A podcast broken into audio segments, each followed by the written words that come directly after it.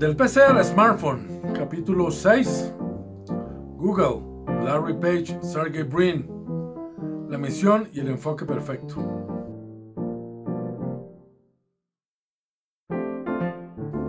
Para nadie es ya sorpresa que Internet se haya convertido en una herramienta de uso indispensable, bien sea con fines comerciales, laborales, educativos, informativos o de entretenimiento y tampoco es sorpresa que se haya introducido en nuestra sociedad, nuestra cultura y en nuestras propias vidas, influyéndonos no solo de manera individual a personas como usted o como yo, sino de la misma manera colectiva como sociedades tanto locales como globales. Internet es eso. Internet es la viva democratización de la información en cada escala del emprendimiento humano. Estamos entonces viviendo un momento de la historia en el que nuestro avance y desarrollo en cualquier área de la vida, bien sea como individuo o como sociedad, dependa más que nunca y en gran medida del acceso, clasificación y organización de la información de la cual disponemos.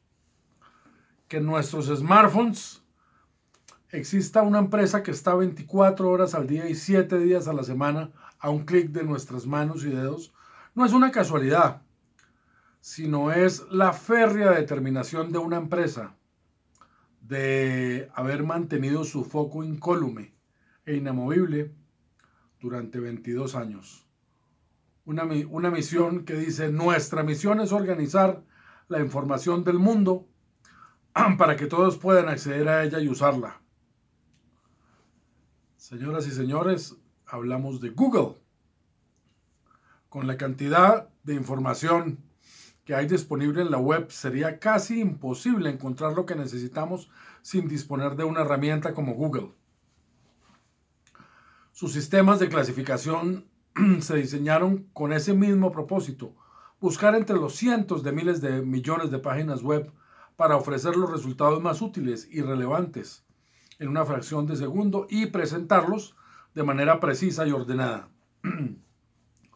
Una serie de complejos algoritmos matemáticos como las palabras de consulta, como las palabras clave, la relevancia y usabilidad de las páginas, el grado de especialización de las fuentes, el nivel de actualidad de los contenidos, la ubicación y la configuración de la página hacen posible toda esa magia. El peso que Google da a cada factor va cambiando dependiendo de la naturaleza de la consulta. Para darnos la información más útil, los algoritmos de búsquedas de Google tienen que cumplir muy altos estándares de relevancia y calidad a través de un proceso riguroso que implica pruebas en tiempo real y en el que participan miles de especialistas externos de todo el mundo que bajo unas estrictas directrices evalúan a diario la calidad del resultado de las búsquedas. Este nivel de especialización es lo que hace que a veces nos parezca que Google nos lee la mente. Pues bien, miremos más de cerca la historia y la evolución de esta formidable empresa. Google estrenó su buscador el día 27 de septiembre de 1998.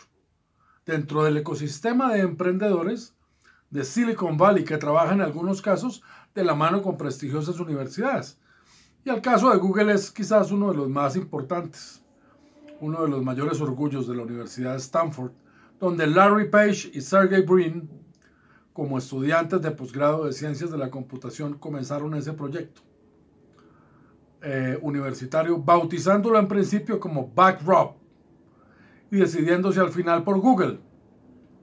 Un juego de palabras con Google, término matemático para designar el número uno seguido de 100 ceros. En agosto de 1998, un inversionista famoso de Sun Microsystems llamado Andy Bechtolsheim, cofundador de Microsystems, extendió un cheque por valor de 100 mil dólares a Larry y Sergey, lo que les permitió constituir oficialmente Google Inc. Con esta inversión, el nuevo equipo evolucionó y pasó de trabajar desde sus dormitorios a crear su primera oficina, un garaje en las afueras de Menlo Park, California, propiedad de Susan Wojcicki, la empleada, que la persona que se convertiría en la empleada número 16 y quien es hoy en día el actual CEO de YouTube. Ordenadores anticuados, una mesa de ping-pong y una alfombra de color azul. Intenso fueron el escenario de sus primeros días y sus largas noches de trabajo. Al poco tiempo, Google no solo captó la atención de la comunidad académica, sino también la de los inversores de Silicon Valley. En diciembre de ese año, la revista PC Magazine destaca los destaca entre comillas la siguiente frase: los resultados extremadamente relevantes que provee el motor de búsqueda Google son increíbles y selecciona a la firma entre los 100 mejores sitios de 1998. En los años siguientes, Google creció rápidamente. La empresa contrató ingenieros, creó también un equipo de ventas em, con otra persona muy, muy experimentada llamado Omid Kordestani, un tremendo equipo de ventas. Eh, y se le quedó ya pequeña la oficina del garaje y se trasladó arrendados a su sede actual, que se llama el Googleplex, situada en Mountain View, California. Ya en el 2006 la comprarían. En 1999 consigue 25 millones de dólares en financiamiento. En mayo del 2000 lanzan las primeras versiones de Google en otros idiomas. La lanzan en francés, español, italiano, alemán, holandés, portugués, en fin. Y el 26 de junio anuncia que ya permite buscar entre más de mil millones de direcciones URL. A finales del año 2000 da con la clave para hacer dinero estrena el sistema AdWords, un servicio por el que las compañías podían pagar para mostrar sus anuncios en el buscador. Teniendo en cuenta que Google Search, que Google Search no ostentaba aún el monopolio de hoy en día, sus inicios fueron bastante tímidos. Sin embargo, se ha convertido en la principal fuente de ingresos de la empresa. En marzo de 2001, Google ya está disponible en 26 idiomas. Em, en julio lanza Google Imágenes, que da, en julio del 2001, que da acceso a los internautas a casi 250 millones de imágenes.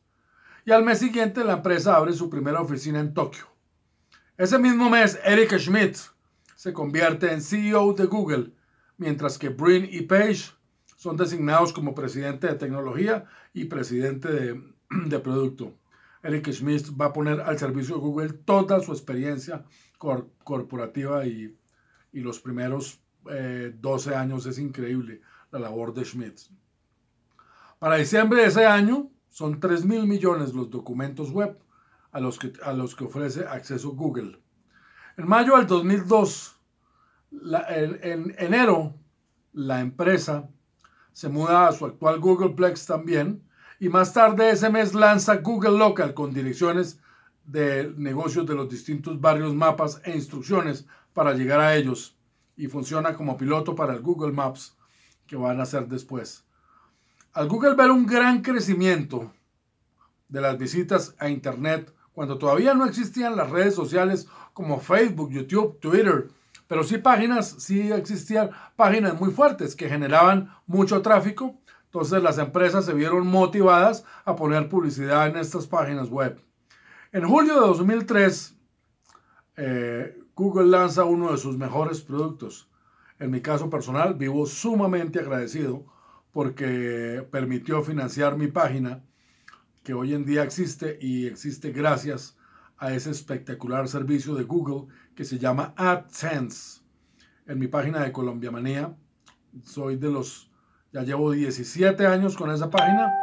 Fui de los primeros en Latinoamérica en tener el servicio de Google. Tan pronto salió, lo adquirí.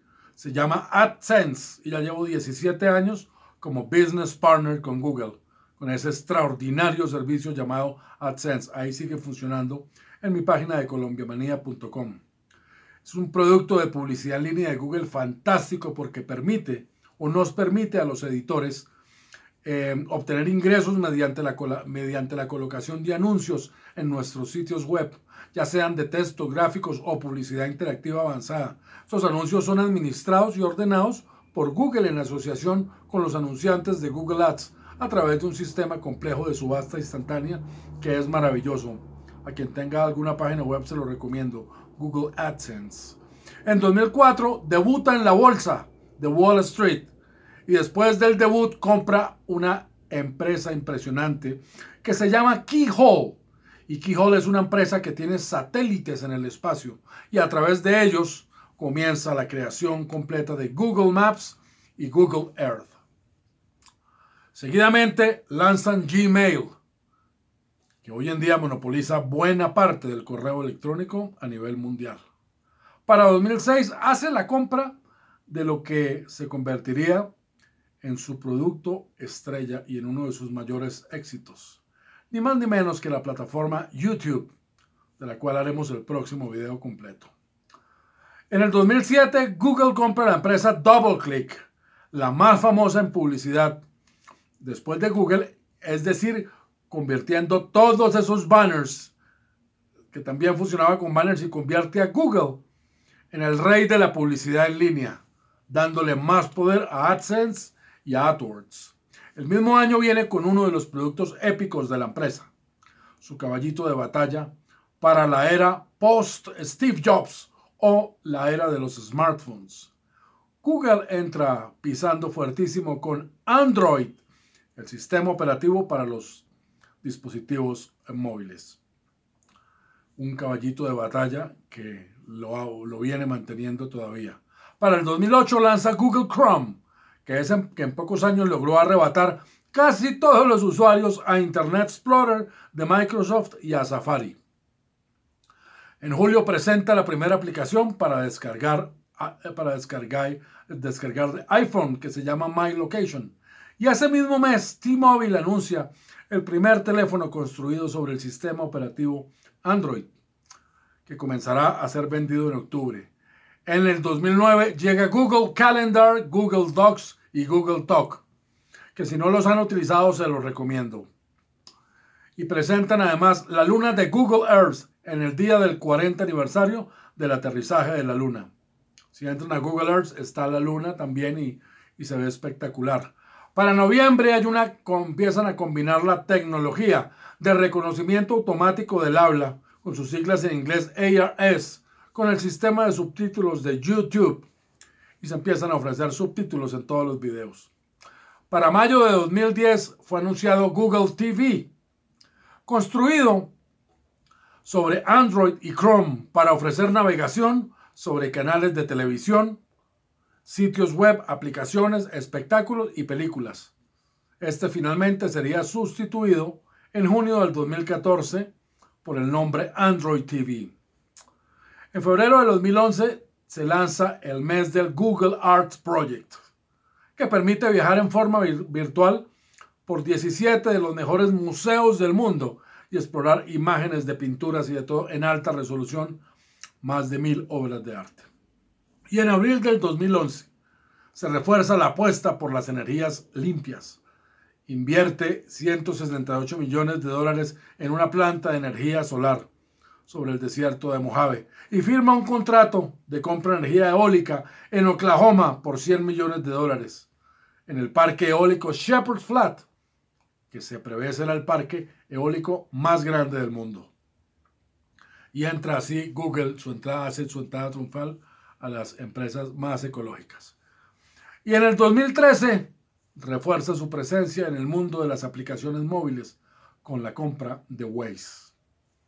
Éxitos, éxitos, éxitos, con excepción de unos pequeños fracasos ante tantísimos éxitos. Es increíble los resultados y la evolución de Google, eh, el cual estará cumpliendo 22 años. Su 22 aniversario será el próximo 27 de septiembre, en unos días. Es increíble. Y en los últimos años, desde el 2015, desde el 2016, Google ha dejado de ser Google, al menos como lo conocíamos. El buscador y otros productos siguen bajo esta marca comercial, aunque no el resto. Ahora es Alphabet Inc., el nombre del conglomerado empresarial, ya no dirigido por Sergey Brin y Larry Page, que siguen siendo accionistas y tienen poder de veto, ciertamente, sino dirigidos ahora por un nuevo CEO llamado Sundar Pichai. Esa es la historia de Google. Espero la hayan disfrutado y entren y conozcan los servicios que no hayan utilizado todavía. Entonces, mis buenos amigos, si ya llegaron hasta acá, les quiero agradecer su audiencia y muy especialmente invitarlos a dar clic y seguir nuestro canal Duranov Podcast en Spotify, Google Podcast o Amazon Music. Suscribirse a mi canal Duranov en YouTube y o visitar cuando gusten mi website colombiamanía.com para ver el timeline de todos nuestros canales y episodios. Muy pero muy agradecido por su compañía. Este es su servidor, Federico Durán, la voz que le confía al otro lado de las historias, la ciencia y la tecnología.